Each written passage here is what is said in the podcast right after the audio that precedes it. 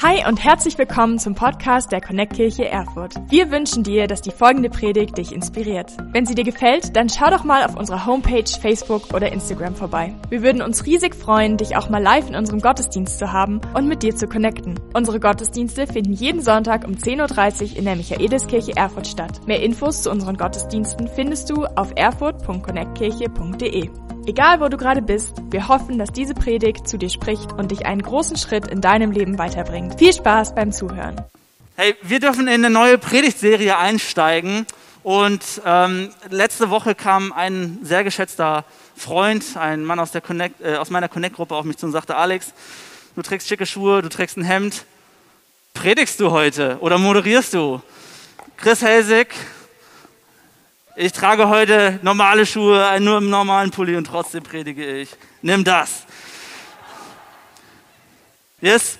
Ihr fragt euch vielleicht, was hat die neue Predigtserie Ein Leben voller Segen mit dem zu tun? Ein Kuchen und eine Kollektenbox in der Kirche. Wo bin ich hier gelandet? Ich möchte dir sagen, egal was bei Corona und dem ganzen Geschehen rauskommt. Ich glaube, bin zutiefst davon überzeugt, dass wir in einem halben Jahr und dass wir in 100 Jahren und in 200, 300 Jahren, falls wir da noch leben, immer noch Kuchen essen werden. Deswegen ist Kuchen relevant für Kirche, denn Kirche besteht auch schon seit ein paar hundert Jahren, aber dazu später mehr. Wir sind in der Serie ein Leben voller Segen. Man sagt zwar allgemein, über Geld redet man nicht. Ich weiß nicht, wer sich das ausgedacht hat, dieses Sprichwort. Aber wir reden hier über Geld. Hey, in der Bibel finden wir 500 Verse über Gebet. Wir finden 500 Verse über Glauben, aber wir finden 2000 Verse über Geld und Besitz. Hm, könnte es sein, dass wir doch über Geld reden. Die Jesu Gleichnisse, 16 von 38 Gleichnisse sprechen über das Geben, sprechen über Geld und Besitz. Deswegen glaube ich, hat das absolut seine Berechtigung. Wir werden ähm, diese Serie durchgehen, ein Leben voller Segen. Und wenn du jetzt heute hier bist oder auch online äh, zuschaust und sagst, hey, ich habe mit Jesus so schon nicht so viel am Hut und jetzt auch noch Geld in der Kirche, will die Kirche denn wirklich nur mein Geld haben? Ich möchte dir sagen und dich bitten, halte durch. Ähm, vieles ist auch etwas unlogisch, wenn es darum geht, mehr zu geben, als man hat, mehr zu geben, als man kann. Vieles macht auf den ersten Blick keinen Sinn, aber ich möchte dir sagen, ich glaube, gerade deswegen, weil Gott sich auch unser, um unser Geld, um unsere Finanzen kümmert, kümmert er sich noch viel mehr um dein Herz und um deine ewige Heimat, um das, was, was dich ewig beschäftigt. Kirche will nicht nur dein Geld, aber ich glaube, dass Gott in diesem Thema dich vielleicht ganz neu abholen will. Ähm, und vor allem wird es in dieser Zeit auch um Budgetplanung gehen, um Großzügigkeit gehen. Es geht um Versicherungen oder innere Sicherheit. Ähm, also ich glaube, es ist für jeden etwas dabei. Das Erste, womit ich heute starten möchte, und es ist super spannend, ist die Frage, warum redet Jesus überhaupt so viel über Geld? Also was hat ihn getriggert? Warum kommt er überhaupt auf die Idee? Und zwar starten wir in 2. Chronik 31, Vers 4. Dort ist der König Hiskia. Er hat nach Jahren mal wieder die Bibel der damaligen Zeit gefunden, ausgepackt, hat gesagt, okay, pass auf, ich habe hier was gelesen, wir müssen was ändern. Ähm, wir müssen mal wieder gucken, was da drin steht und uns vielleicht mal anschauen, was, was wollte Gott uns damit sagen. Und so äh, liest er das Gesetz vor oder lässt es vorlesen und sagt, hey, heute machen wir dies wieder richtig, heute machen wir das wieder richtig und morgen das wieder richtig. Und hier steigen wir ein, da geht es nämlich um das Geben. Und wir haben den Bibeltext da, 2. Chronik 31, Vers 4. Und er forderte die Einwohner Jerusalems auf, den Priestern und Leviten den festgesetzten Teil ihres Einkommens abzuliefern, damit diese sich ganz dem Gesetz des Herrn widmen konnten. Okay, krass. Also, das Volk Israel damals, viele tausende Jahre vor uns, das Volk der Bibel. Und er sagt, hey, das ganze Volk Israel oder, oder Jerusalem ähm, soll diesen festgesetzten Teil geben. Was ist der festgesetzte Teil? Wo, wovon redest du hier? Eine andere Stelle erklärt es vielleicht ein bisschen besser. Malachi 3, Vers 10, super spannend. Bringt den kompletten zehnten Teil eurer Ernte ins Vorratshaus, damit es in meinem Tempel genü genügend Nahrung gibt. Ah, okay, also es geht also um Ein zehnten Teil von dem, was eine Person besitzt. Das nennt man in frommen Kreisen manchmal so der Zehnte, Zehnten geben. Die Bibel sagt einfach zehnter Teil, also ein Zehntel von dem, was du erwirtschaftest. Das ist hier gemeint, das ist damit gemeint. Um, um, um das vielleicht ein bisschen äh, praktisch werden zu lassen, was ein zehnter Teil ist oder was zehn sind, habe ich hier 10 20-Euro-Scheine. Ähm, eins, zwei, ja, sind 20 Euro, ne? Eins, zwei, drei, vier, fünf, sechs, sieben, acht. Oh, da fehlt einer. Hm, fünf, sechs. Hm, okay. Die heften so aneinander. Ich musste zu drei Banken gestern fahren, bis ich das hier hingekriegt habe. Das ist kein Scherz. Das ist kein Scherz. Aber hey. Okay, der Zehnte. Was ist der Zehnte von 20 Scheinen? Ihr dürft, ihr dürft mitmachen. Äh, hier kurze Pause. Ihr müsst mitmachen, Freunde. Ihr habt alle Mann die Masken auf, auch ich. Ähm, und ich brauche es, dass ihr mal ein Amen oder Come on oder ein Lächeln, was sich bis auf die Augen ausweitet, äh, mir entgegenbringt. Und auch, ähm, dass ihr mir kurz sagt, yes, Anton, come on. Wie viel ist ein Zehntel von 20 Scheinen? Ein Schein. Von zehn Scheinen ist ein Schein der Zehnte. Genau. Super easy, oder? Soweit erstmal. Okay. Warum ist es wichtig? Warum ist es Gott wichtig? Warum ist es in der Bibel wichtig?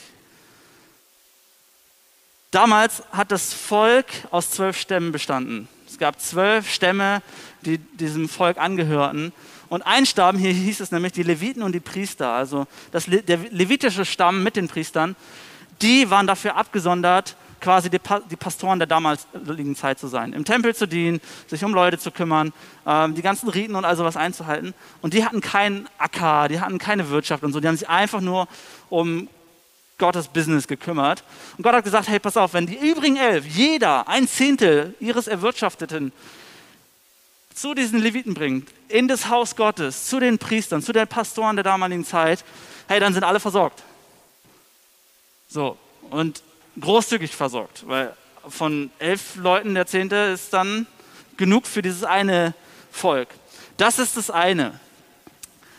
Das zweite ist, die Zahl 10, also Zahlen in der Bibel haben immer eine bestimmte Symbolik. Wir kennen das vielleicht, die sieben.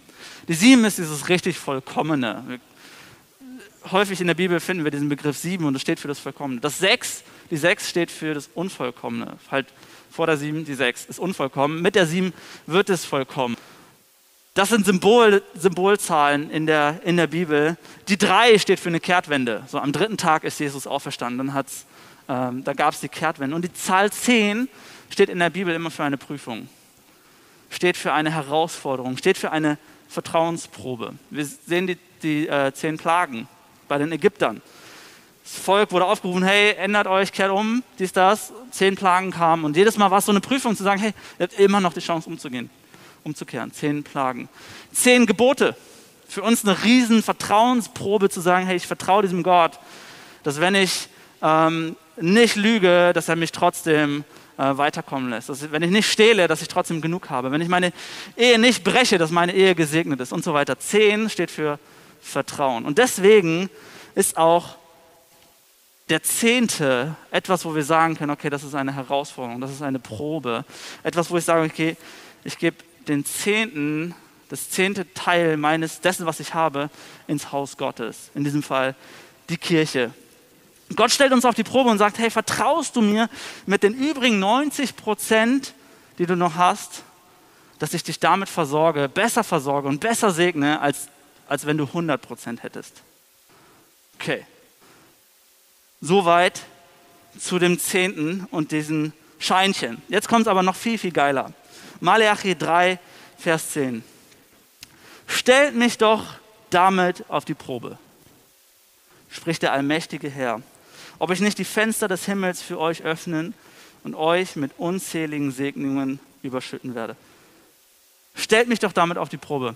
Wir finden es an keiner anderen Stelle in der Bibel, dass jemals irgendwie gesagt würde, stellt mich doch auf die Probe. Niemals sagt Gott in, an irgendeiner Stelle, hey, hier ist das Gebot, aber teste es ruhig. Meist sagt er, hier ist das Gebot, es geht dir besser, wenn du dich daran hältst. Aber hier sagt er, hey, hier ist das Gebot, der Zehnte in mein Haus und du darfst mich sogar prüfen. Du darfst mich herausfordern. Du darfst es mal testen. Eine Connect-Gruppe von mir vor anderthalb Jahren, da hatten wir das so als Thema. Ich muss ein bisschen langsamer reden. Ähm, und da waren, war das Thema, war auch die Frage, hey, Zehnten geben, mache ich das, mache ich das nicht? Drei von denen haben gesagt, hey, ich mache das bisher nicht, aber ich teste das, ich prüfe das, ich stelle Gott auf die Probe. Wenn er sagt, tu das, dann mache ich das. Und so waren es, äh, ihr könnt äh, Philipp Otto fragen, ihr könnt Kevin Siebel fragen, ihr könnt Philipp Langer fragen, die alle mal gesagt haben, ab jetzt starte ich das. Ich gebe dem Ganzen ein Jahr und ich habe sie angerufen, gestern, vorgestern, habe gesagt, hey, wie, wie ist es? Und sie haben, mir bei, sie haben mir gesagt, hey, es gab Herausforderungen, aber ich hatte nie das Gefühl, dass ich Mangel hatte. Sachen sind, meine Küche ist letztens überflutet, Kevin Siebel, ähm, oder ja, Wasserschaden und das, die Wohnung drunter ist überflutet. Trouble mit, äh, mit, mit, Versicherungen und so weiter. Und er sagt, ich hatte nie das Gefühl, dass ich Mangel hatte. Wir konnten uns so viel leisten, so viel gönnen und wir können trotzdem unseren Zehnten geben. Philipp Otto genauso. Der sagt, äh, dem Moment, wo ich meinen Zehnten gegeben habe, gesagt habe, ich bleibe in Erfurt, hat er eine Gehaltserhöhung und sowas bekommen. Ich will keine Gehaltserhöhungen versprechen, aber ich verspreche dir, wenn Gott sagt, ich werde dich versorgen und er sagt, prüfe es doch, hey, dann können wir uns darauf verlassen und ich glaube, Gott hat etwas Gutes mit dir vor. Und vielleicht ist sogar deine Geschichte, wenn du heute sagst, hm, war noch nie so mein Ding, vielleicht ist deine Geschichte, dass du in, in einem Jahr, in zwei Jahren, vielleicht, vielleicht bei deiner Taufe oder was auch immer sagst, hey, ich habe mein Leben Jesus gegeben, weil er meine Finanzen gemanagt hat weil du angefangen hast, Gott zu vertrauen mit deiner Kohle, mit dem, was du hast. Und jetzt kommen die Spitzfindigen, die sagen, hey, pass auf, das steht alles im Alten Testament. Malachi, letzte Buch vom Alten Testament, knapp, knapp gescheitert am Neuen Testament. Wäre es im Neuen gewesen, hey, Jesus, dann verstehe ich alles, aber hey, steht im Alten. Ähm, paar Verse weiter heißt es, hey, ich ändere mich nie. Er sagt, gib mir, was, was ins Haus gehört, stell mich auf die Probe und ich ändere mich nie. Das Alte Testament empfinden wir häufig als so ein gesetzliches Ding. So, das ist das Gebot und gut, dann kam Jesus und der ist voller Gnade und Liebe und da kann man auch mal fünf Grade sein lassen und er vergibt. Ähm, aber pass auf, Jesus ist krass. Er sagt, wenn wir so sagen, ja, Zehnte und Geld geben, das gilt eigentlich nicht für mich, weil es im Alten Testament steht. Jesus sagt, hey, im Alten Testament steht auch, du sollst nicht töten. Ich sage dir, hey, du sollst nicht mal zornig sein oder deinen Freund oder Nachbarn Dummkopf nennen. Jesus macht die Latte viel höher. Er sagt, hey, im Alten Testament, ja, Morden war nicht, war nicht angebracht, aber ich sagte, du sollst nicht mal dumm von anderen Leuten denken. Oder er sagt, du sollst nicht Ehe brechen, heißt es im Alten Testament, ich sag dir, wenn du überhaupt jemanden mit Begierden anschaust, dann hast du schon die Ehe gebrochen. Jesus macht die Latte viel, viel höher. Liebe deinen Nächsten, äh, heißt es im Alten Testament, Jesus sagt, liebe sogar deine Feinde. Schauen wir uns den Zehnten an, sagt er, hey, 10% heißt es im Alten Testament. Wenn wir ehrlich sind, weiß ich und verstehe ich, dass alles von Gott kommt. Dass ich keinen kein Besitz, keinen kein, kein Grund, dass ich keine Arbeit hätte, wenn Jesus mich nicht versorgen würde. Ich weiß, dass im Grunde ihm alles gehört. Und ich sage aus Dankbarkeit, hey, weil du mir so viel gibst, weil ich auf dich vertrauen darf, liebend gern. 10% easy peasy. Ich mache das super gern aus Dankbarkeit. Und wenn du noch mehr von mir möchtest, wenn du mehr von mir forderst, wenn ich das in meinem Herzen spüre, dass es höher geht, hey Gott, du versorgst mich. Jesus macht, äh, setzt die Latte nur höher. Zweite Chronik 31, Vers 5 heißt es weiter. Sobald die Anordnung bekannt wurde, also von diesem König Hiskia, brachte das Volk viele Erstlingsfrüchte der Ernte, Korn, Wein, Öl, Honig und andere Feldfrüchte, als ob Honig eine Feldfrucht wäre. Ähm, vielleicht ist es das auch. Dazu spenden sie den Zehnten von allem, was sie besaßen. Auch alle, die in den Städten Judas lebten, brachten den Zehnten von ihren Rindern und Schafen und den Zehnten von allem, was für den Herrn, ihren Gott, bestimmt war. Alles wurde an einem Ort gesammelt. Okay, also Sie haben verstanden, 10 Prozent. Aber hier steht noch was Spannendes dabei. Ähm, Nochmal die Folie zurück. Dort heißt es nämlich, sie brachten, so brachte das Volk viele Erstlingsfrüchte der Ernte. Das erste von allem, was sie bekommen hatten. Sie haben nicht gesagt, hey, pass auf, äh, durchgerechnet, ich habe meine Herde ist so und so groß, äh, so und so groß wird sie in einem Jahr sein, macht 100 Rinde übrig. Ich nehme meine 90 und am Ende gebe ich dann nochmal äh, 10, 10 Rinde ab und so weiter. Sondern haben gesagt, nein, nein, vom allerersten. Also die Frage ist, welches ist das erste? Das ist der zweite Punkt. Erste, zweite Punkt. Welches ist das erste? Was ist das erste von dem damaligen Verständnis? Leute haben vielleicht kein Einkommen gehabt, also nicht, nicht unbedingt Geld äh, so bekommen vom, vom Staat oder der Arbeit, aber sie hatten ihre Landwirtschaft. Du musst dir vorstellen, wenn so ein Viehzüchter, äh, so ein Viehbauer oder wie nennt man das? Jemand, der ein Schaf hat und dieses Schaf ein Schaf bekommt, da hat Gott gesagt, pass auf, vom ersten möchte ich etwas haben. Das ist eine riesen, riesen Vertrauensfrage. Denn wer garantiert, dass nach diesem ersten geborenen Lamm noch mehr kommen? Und das ist das, das, das, ist das Vertrauen, was Gott von uns fordert und, und sagt, hey, prüf mich. Könnte es sein, dass ich dich versorge, wenn du mir dieses Erste gibst, dass ich dir noch noch neun, vielleicht auch 15, vielleicht auch 20 weitere, weiteres danach gebe. Ich will das erste haben. Ich will nicht, dass du sagst, oh, jetzt habe ich zehn Lämmer gehabt, so das letzte ist jetzt deins, sondern andersrum. Das erste ist das, was Gott segnet. Und der, der, die Idee dabei ist, den Rest freizukaufen. Zu sagen, ich gebe vom ersten und damit ist der Rest freigekauft. Damit ist der Rest ist meins und ich darf damit ähm, schalten und walten, wie ich will. Das erste Geben bedeutet, den Rest freizukaufen. Und das Gleiche hat Gott auch mit seinem Sohn getan. Er hat gesagt, ich gebe meinen ersten, meinen einzigen Sohn, um euch freizukaufen, um eure Sünde zu vergeben, um eure Schuld zu vergeben, ohne dass es garantiert ist, dass wir das annehmen. Ohne dass er diese Garantie hatte, dass wir sagen würden, yes, ich, wir nehmen alle dieses Geschenk an und es geht uns gut. Gott hat seinen Sohn geopfert, sein erstes und sein Bestes gegeben, um uns freizukaufen. Und jetzt fordert er das Gleiche mit uns, mit unseren Finanzen. Hey, wenn wir uns diese zehn Scheinchen hier anschauen, ähm, Simeon, komm doch mal nach vorne. Nur so hier. Oh, jetzt müsste ich eigentlich Handschuhe anziehen, ne? Corona-Regeln. Zieh du mal die Handschuhe an, dann haben wir es äh, safe, da liegen hier. Einer reicht. Dann musst du die den ganzen Tag noch anlassen, weil ich habe die hier angefasst hier. Okay, Ihr dürft mir gleich alle mal helfen. Ähm, und Simeon, du darfst es ganz laut sagen. Wenn ich dir diese zehn Scheine gebe, sag mir mal, welches der erste, der, das, der, der erste Schein ist.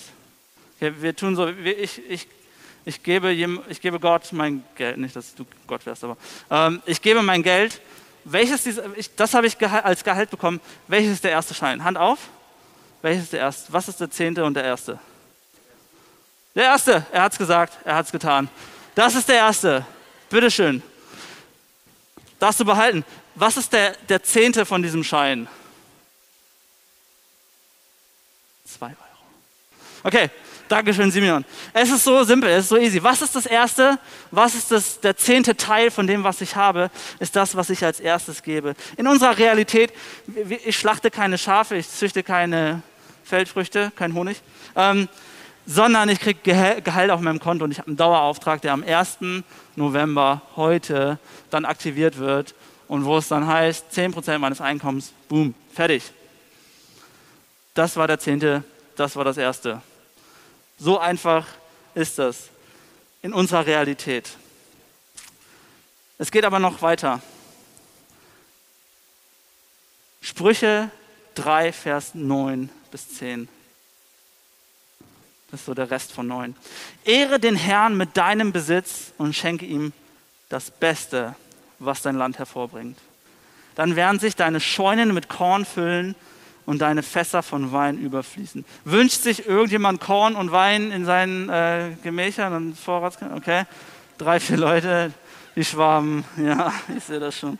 Okay, ganz ehrlich, ich brauche kein Korn, ich brauche keinen Wein, aber ich verstehe, was hier gemeint ist, okay? das Beste von dem, was ich habe. Ich habe euch das mal so in Buchstaben und Wörtern dargestellt, was das Beste ist. Einmal die nächste Folie bitte. Hm, nee. Nee. Da steht Beste auf der Folie. Ja, Beste. Come on. Die Best, das Beste, was wir haben.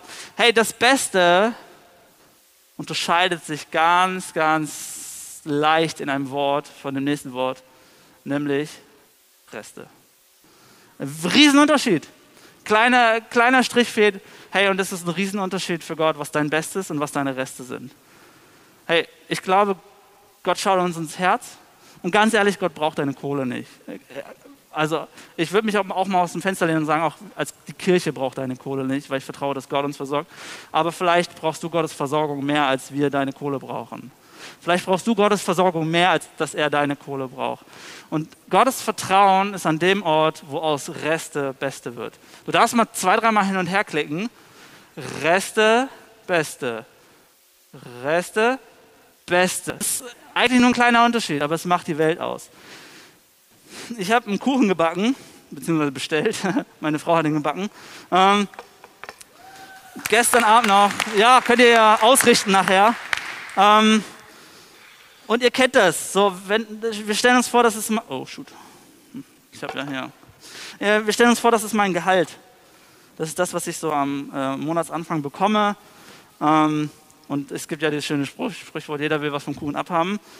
Und dann sage ich so, ja gut, Gott, ich verstehe das Beste und Reste und so, aber ich, das ist nicht scharf, keine Sorge. Ähm, aber, weißt, 10 Prozent, ich verstehe das auch alles, aber weißt du was, hier ist ähm, meine Versicherung, die ist riesig, ey. Kfz-Versicherung nächstes Jahr, Puh, graut mir jetzt schon vor. Ähm, die will was haben, hey, kriegt ein Stück. Okay, meine Miete, Alter, das geht richtig ab. Ähm, Außerdem, äh, jetzt darf ich die nicht anfassen, ne? Äh, außerdem, ups, außerdem, ähm, was haben wir noch? Haben wir noch? Äh, hier, ich muss ja auch leben irgendwie unter der Woche, essen. So, das brauche ich, ups, das brauche ich auch. Gott, das ist meins. Ähm, was bleibt noch übrig? In Strom, sehr wichtig, aber das ist nicht so viel. Äh, Brettspiele, ich habe ja auch einen Kuchen. Brettspiele, come on, das ist aber nur ein kleines Hobby. Was kommt hier hin? Bei mir zumindest ein kleines Hobby. Okay, ähm, Internet brauchen wir. Ich brauche Spot. Na, das habe ich gekündigt. Ich brauche, es ist zu teuer. Ich brauche ähm, ähm, Netflix, D Disney Plus, come on. Yes. Hey, ich brauche Kleidung, Klamotten, ich brauche einen neuen Teller. Es gibt so viel, was ich brauche und eigentlich will ich auch echt nicht so viel ausgeben. Ähm, was haben wir noch? Was? Meine Family, Louis, hey, der geht in den Kindergarten. Was das kostet alles, ey. Ist abgefahren. Was? Klamotten habe ich schon gesagt. Kaffee. Leute mal einladen. Einfach mal Kaffee, was essen gehen. Jetzt, außerdem bin ich verheiratet. Ich will mal daten hier. Also meine Frau natürlich, ist klar. Ähm, noch was? Am Ende denke ich so, na, ist nicht mehr viel da, aber komm, den Handy, das gönne ich mir noch. Come on. Und was, was, was habe ich mir als letztes gekauft diesen Monat? Letzten Monat. Komm, Meckes ist auch richtig geil, weil ich hatte keinen Bock zu kochen. So, dann, dann, und, ah, das wird jetzt langsam knapp. Dann Sonntagsgottesdienst, Kollektekorb geht rum. Gott, danke, dass du mein Versorger bist. Danke, dass du mich versorgst. Freunde, das sind Reste. Das ist nicht das Beste. Das beste Stück war das erste, das war das größte hier. Das sind Reste. Gott sagt, hey, ich, ich brauche deine Reste nicht. Als ob Gott dann dasteht und sagt, ah, oh, geil, Reste. Ich wollte es jetzt essen, aber ich dachte nicht. Hey, Gott ist da nicht und sagt, boah, wie geil, die haben mir die Reste gegeben. Gott sagt, hey, ich werde das Beste werde ich segnen. Ich werde das segnen, wo du als erstes gegeben hast, wo du gesagt hast, ich bin dir treu. Mit den Prozent, 10 Prozent, die ich dir gebe, bin ich treu und vertraue diesem Gott. Gott wird das belohnen, Gott wird das segnen. Gott wird nicht unsere Reste segnen, unsere Reste belohnen. Wir haben als, als Kirche dieses Motto, diese Kultur, dass wir sagen, wir wollen eine Kirche sein, die liebt. Eine Kirche voller Liebe. Und eins dieser Werte ist, dass wir sagen, wir wollen unser Bestes geben. Wir wollen unser Bestes geben, weil wir wissen, Gott hat bereits sein Bestes gegeben. Er hat seinen Sohn geopfert, er hat seinen Sohn aufgegeben. Wir wollen unser Bestes geben, weil Jesus bereits das Beste für uns gegeben hat. Die Story ist aber noch nicht zu Ende. 2. Chronik 31, Vers 7. Die erste dieser Abgaben, also als sie dann sich committed haben, wir geben jetzt was, wurde im dritten Monat abgeliefert. Und bis zum siebten Monat waren sie damit fertig. Ich so, what? Ihr habt im dritten Monat angefangen und wart nach dem siebten Monat fertig, damit einfach nur euren Standard zu geben? Dann heißt es weiter, Vers 10, seit das Volk angefangen hat, Gaben in das Haus des Herrn zu geben, hatten wir genug zu essen und konnten sogar noch größere, große Vorräte anlegen. Denn der Herr hat sein Volk gesegnet. Und du stehst da und denkst, ist es dein Ernst? Für den Standard habt ihr vier Monate gebraucht, das einzusammeln. Ich stelle mir das so vor, dass wenn wir Standard einsammeln, wenn nach, nachher ähm, Moment der Großzügigkeit ist, hier so ein QR-Code steht, dass wir den Gottesdienst um zwei Stunden verlängern müssen, weil alle noch diesen Code abscannen müssen und sagen, also das ist so, so ein bisschen der Vergleich vielleicht, dass wir sagen, hey, ich komme einfach nicht damit hinterher, meinen Dauerauftrag und alles einzurichten, weil ich gebe einfach nur, was Standard ist. Ich gebe einfach nur, was gut ist, dass die Körbe zu voll sind. Das ist so der Vergleich zu dem, die haben vier Monate nur den Standard eingesammelt. Vielleicht habt ihr ähm, die Wochen diesen Meme gesehen, ähm, von der mysteriösen Connect-Gruppen, äh, Connect-Kirchen-Meme. Können wir den einmal eingeblendet haben? Ähm, oder hat es aufgehängt? Regie. Ja, da ist er. Ähm, diesen Meme von der äh, mysteriösen Connect-Kirchen-Meme-Seite, wo sich alle fragen, wer ist der Admin? Und Kurt möchte unbedingt rein in diese Admin-Gruppe.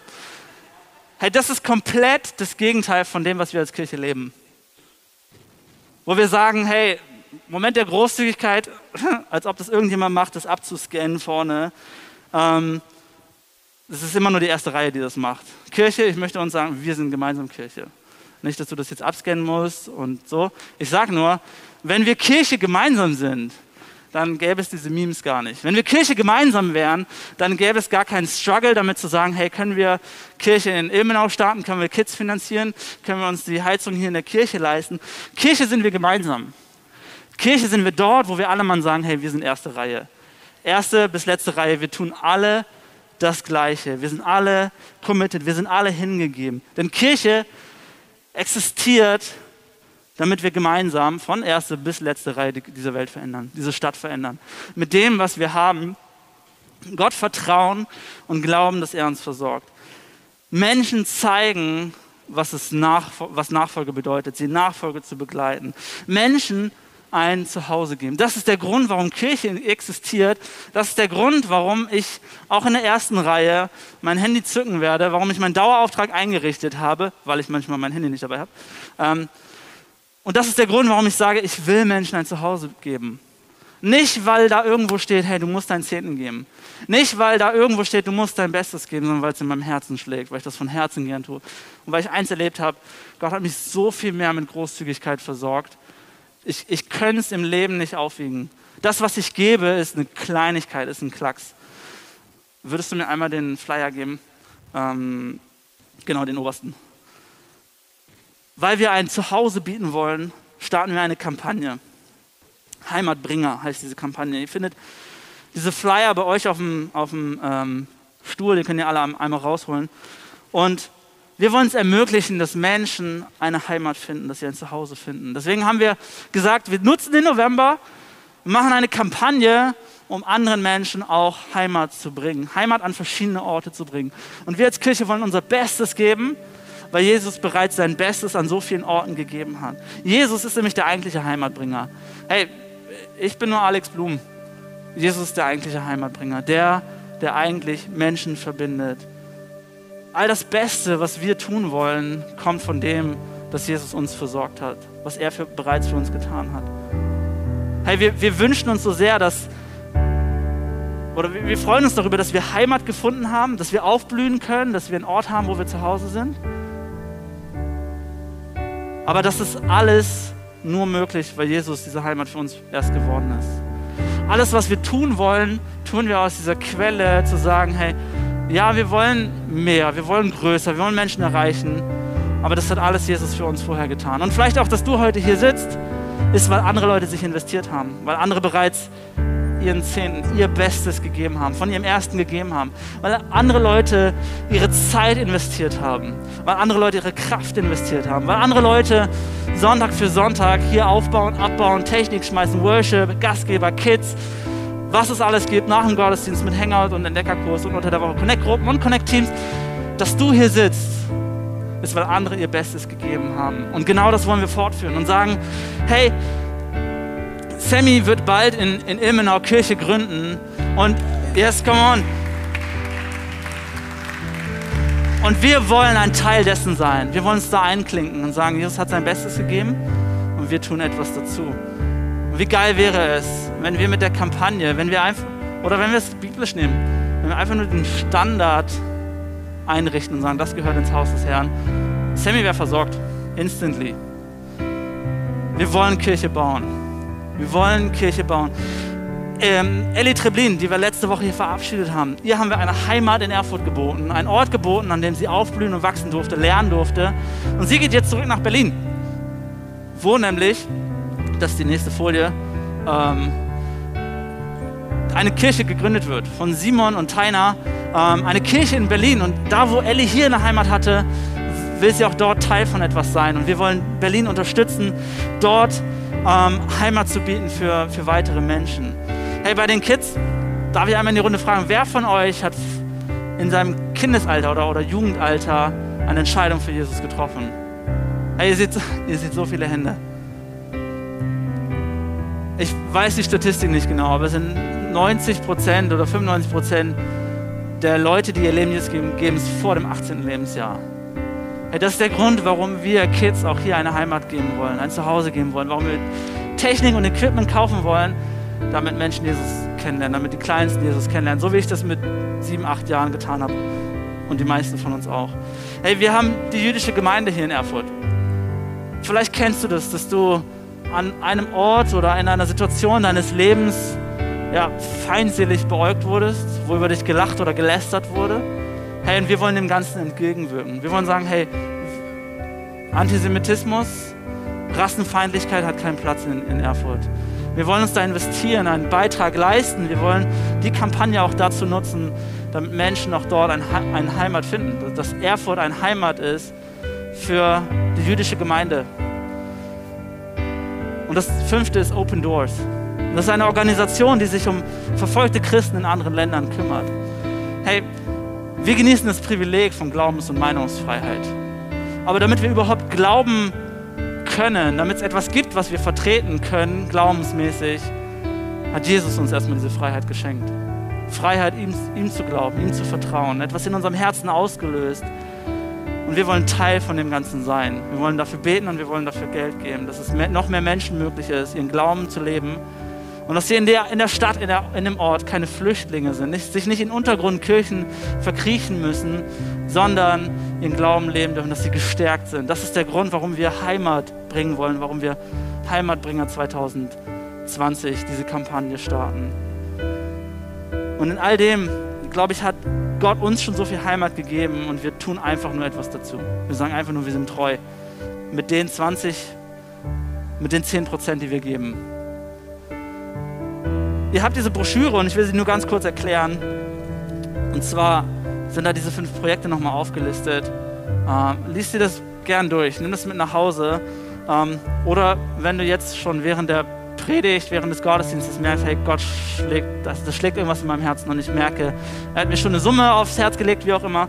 Ja, dann hast du auf der letzten Seite so eine ähm, angeschnittene Seite, wo du deinen Namen eintragen kannst, sagen kannst, ich oder wir sind bereit, hiermit eine Summe von so und so viel Euro zusätzlich zu meinem Zehnten, zusätzlich zu den Standardsachen für diese Kampagne zu spenden. Einmalig oder monatlich kannst du sagen, Name, Adresse und Unterschrift. Das kannst du dann abreißen, weil das ist hier schon so vorgeknickt äh, und perforiert. Einfach abreißen und nachher in die Collectenbox draußen steht. Simeon wird draußen stehen an der Collectenbox, nicht zu verfehlen einfach reinschmeißt. Und das untere ist für dich als Erinnerung, dass du es dir an deinen Kühlschrank heftest und sagst, hey, Steuererklärung, ich habe sie vorgestern abgeschickt, ganz knapp. Ähm, Steuererklärung ist bald durch, da kommt so und so viel raus. Das ist mein Teil und sobald es da ist, das ist meine Erinnerung.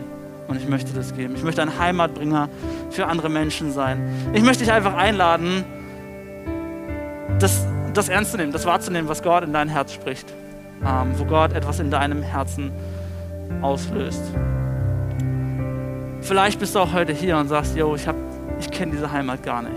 Ich komme hier in die Kirche und du sprichst von Heimat und du sprichst von Gott Vertrauen und du sprichst von Wundern, die er getan hat in deinem Leben, aber persönlich in meinem Herzen habe ich noch gar keine Heimat gefunden. Ich, ich kenne diesen Jesus nicht.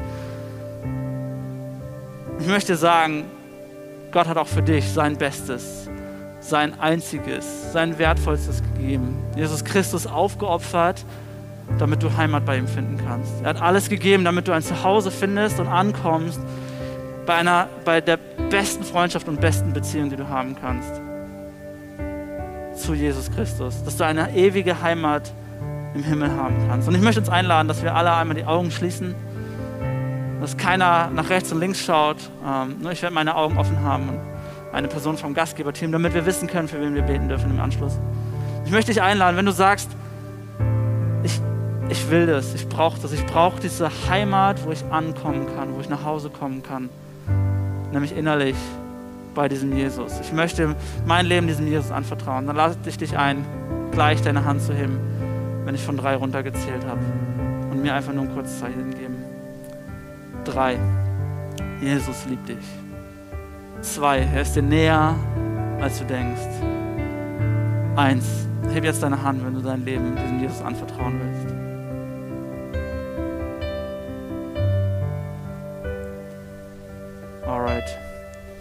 Hey, ihr könnt die Augen gerne wieder öffnen. Für alle anderen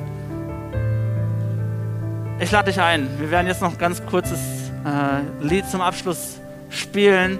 Ähm, den, den ähm, ganz kurzen Teil. Ich lade dich ein, nimm diese Broschüre in die Hand, steh vor Gott und frage ihn, hey, was, was legst du mir aufs Herz? Und ich lade dich ein, schreib nichts auf, nur weil du, weil du jetzt denkst, du müsstest was aufschreiben.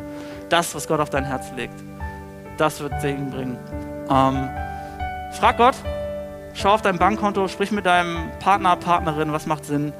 Ähm, und dann committe dich für das, was Gott dir aufs Herz gelegt hat. Wenn du mehr über Jesus erfahren willst oder deine Geschichte mit uns teilen möchtest, dann schreib uns gern auf Facebook, Instagram oder eine E-Mail an info at connectkirche.de. Du bist begeistert von der Connect Kirche und möchtest unsere Arbeit unterstützen? Dann findest du auf unserer Homepage weitere Details dazu, wie du dies tun kannst. Falls du nicht aus Erfurt und Umgebung kommst, aber dennoch aktiv verfolgst, was wir als Kirche tun, möchten wir dir zuallererst Danke sagen, dass du auf diese Art Teil von dem bist, was hier in Erfurt geschieht. Gleichzeitig wollen wir aber sicherstellen, dass du vor Ort eine Kirchenfamilie Familie hast. Wir sind der festen Überzeugung, dass es keinen Ersatz dafür gibt, eine Kirche vor Ort zu haben, in der du connected bist und Beziehungen pflegen kannst, die dich im Glauben voranbringen. Falls du keine Kirche vor Ort haben solltest, ermutigen wir dich dazu, dir eine zu suchen. Wenn du dabei Hilfe brauchst, melde dich gern unter info. Danke fürs Zuhören und bis bald.